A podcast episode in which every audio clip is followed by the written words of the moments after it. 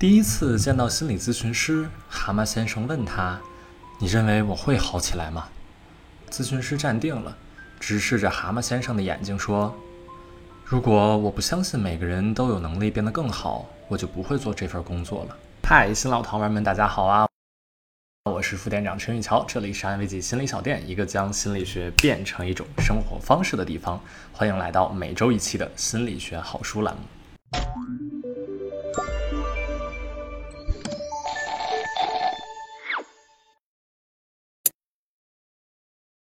如果你想弄明白心理咨询究竟是怎么一回事儿，那么强烈推荐你看这本《蛤蟆先生去看心理医生》这本书。作者用动物形象描述了一个心理咨询的标准模板，将自己多年的心理咨询经验都融入进去了。这本书的主人公蛤蟆本来是一个乐观开朗的人，但不知道为什么，自从他冒险回来之后，他就变得郁郁寡欢，进入了抑郁的状态。他的好朋友獾、河鼠和鼹鼠。决定带他去看咨询师苍鹭。蛤蟆先生之前从没有接受过心理咨询，一开始感觉十分抵触，在第一次心理咨询的过程中，就和咨询师苍鹭发生了争执。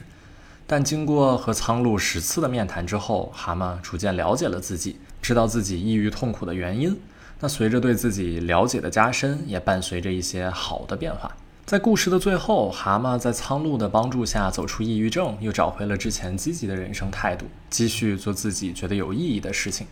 接下来呢，就跟大家来分享这本书《蛤蟆先生在十次心理咨询的过程中那些令人启发的内容》。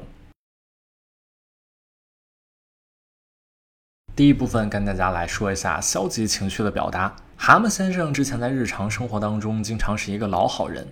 在最开始的咨询当中，他说自己从来不会对别人发火，而苍鹭却认为对别人生气的表现形式并不只有发火这一种，也包括一些比较温和的形式，比如说怄气、耍性子等等。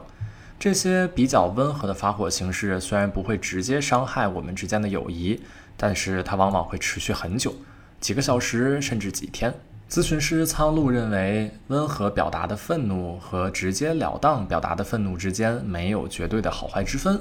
各有利弊嘛。温和表达的愤怒虽然不会让人直接吵起来，但它持续时间往往会更久，并且如果对方比较迟钝的话，一直 get 不到那个点的话，就可能越想越生气。不加遮拦的愤怒呢，可以让对方清晰地了解到我们的情绪以及为什么我们生气、不满，我们的边界感在哪儿，但坏处也很明显。人际关系很有可能会被影响。那我们为什么会产生表达情绪的不同方式呢？苍鹭认为，消极情绪的表达方式可以充分体现我们小时候发展出来的防御机制。如果我们出生在一个比较压抑的家庭中，父母有着绝对的权威，孩子不能有半点叛逆的情绪，那么我们很有可能不会直接的表达消极情绪，而是通过温和的方式自行消化。那如果我们出生在一个比较溺爱的家庭中，父母对我们基本没什么要求，而且有求必应，那当我们遇到不爽的事情的时候，很有可能会直接表达出来。每个人都会有消极的情绪，即使是最老好人的老好人，也会有想打人的想法，只是不表现出来而已。重点就是在于我们该如何处理这种情绪。苍鹭咨询师认为，对于成熟的成年人而言，即使属于温和处理的撒泼怄气。在有些时候也不是一个好的方式，它会让人显得像个任性的孩子，并且很多时候因为不能得到充分的释放，消极情绪会持续发酵，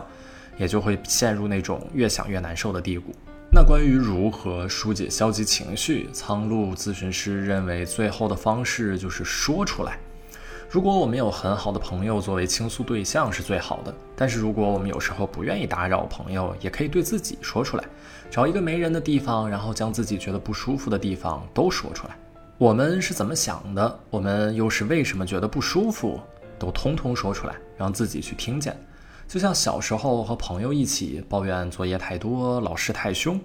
说出来之后不会改变什么现状，但心情可能会随之而变好。第二点想和大家分享的是，咨询师苍鹭在咨询的过程当中，将我们的人生状态分为儿童、成人、父母三个状态。儿童状态是形容我们像孩子时一样的感受和行为，他们与现在的实际年龄并没有什么太大的关系。华兹华斯的《彩虹》中有一句：“儿童是成人的父亲。”这是说，虽然我们现在已经长大成人，但我们依然受到小时候的巨大影响，有一些反应、感受会维持儿童的状态。成人状态是我们用理性而不是感性的方式来为人处事，它能将我们应对此时此地正在发生的现实状况，帮我们解决眼前的问题和困难。在成人状态下，我们能理性合理的做事儿，而当我们处于父母状态的时候，我们表现的就和自己的爸妈一样。因为爸妈是我们最早接触的人，对我们有着深刻的影响。父母状态包含了自出生起我们从父母那里学到的所有价值观和道德观，还包含了对判断生活是非对错的评判标准。咨询师苍鹭认为，成人状态并不比其他两个状态更加重要，这三者都是必须的，每一种状态都很重要，对我们的生存具有价值。但我们只有在成人状态的时候，才能更好地了解、认识自己，因为只有在这个时候，我们才能理性地思考当下的事情，评估自己的行为和想法，这样才能有了全面了解自己的过程，认识自己的机会和可能性。而当我们处在儿童和父母状态的时候，我们可能更多的跟感性的情绪走，就像一面镜子。反映了我们小时候的样子，或者我们父母的样子，这样就不会理性的分析我们自己。那关于如何进入成人状态呢？苍鹭咨询师认为，这需要我们自己去努力探索，去刻意的思考自己是个怎样的人，去分析自己做一件事情的动机和目的，去认真思考自己究竟想要什么。我们也可以用一些工具将这些内容记录下来，方便更好的探索我们是谁。如果我们处在儿童状态和父母状态中，想做什么做什么，任由情绪和本能控制着我们，那我们就难以进入成人状态，这样就会对自己一无所知。最后，想和大家分享苍鹭咨询师对人生态度的分类方法。他通过人们对自我和他人的看法，将人们分成了四种人：第一种，我好你也好；第二种，我好你不好；第三种，我不好你好；第四种，我不好你也不好。在人际交往中最为理想的状态，那当然就是你好我也好的人生态度。它既表现了对自己的接受，也表现了对他人的尊重。在日常的学习生活中，这种也是最有利于我们和别人的沟通和互动。其他三种态度都或多或少的不太成熟，可能会导致一些困扰。比如第二种人生态度，我好你不好，可能会使我们自大；而第三种我不好你好，会让我们自卑。最后一种，我不好，你也不好，可能会直接让人变得厌世，并且苍鹭咨询师认为，四种人生态度并不是固定的、一成不变的，是可以改变的。我们都可以拥有我好你也好的人生态度。书中的方法大概总结一下，就是首先我们还是要需要努力的去认识、了解自己，去分析自己行为背后的动机，探索自己想要成为一个怎样的人。只有这样，我们的自信才能有足够的底气。接下来，我们也可以去理解他人。在书里面啊，蛤蟆先生有段时间十分讨厌他的好朋友欢，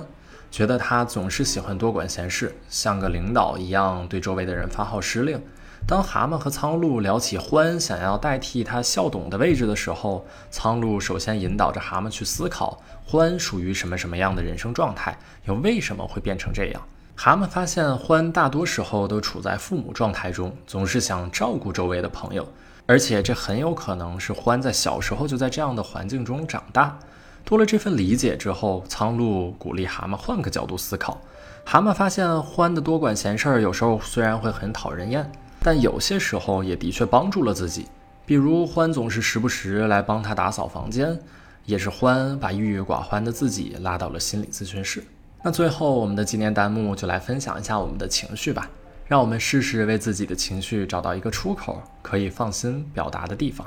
老规矩，那我们还是从评论里抽一个用心写下留言，送出这本书。如果大家有希望我来推荐的书，可以在评论区留言或私信发给我们，这样就能看见大家的推荐了。文字版和音频版，欢迎关注“安慰剂心理小店”公众号，后台回复“心理学好书”就可以收到了。最后，还是希望大家能一键三连。我们下期再见，拜拜。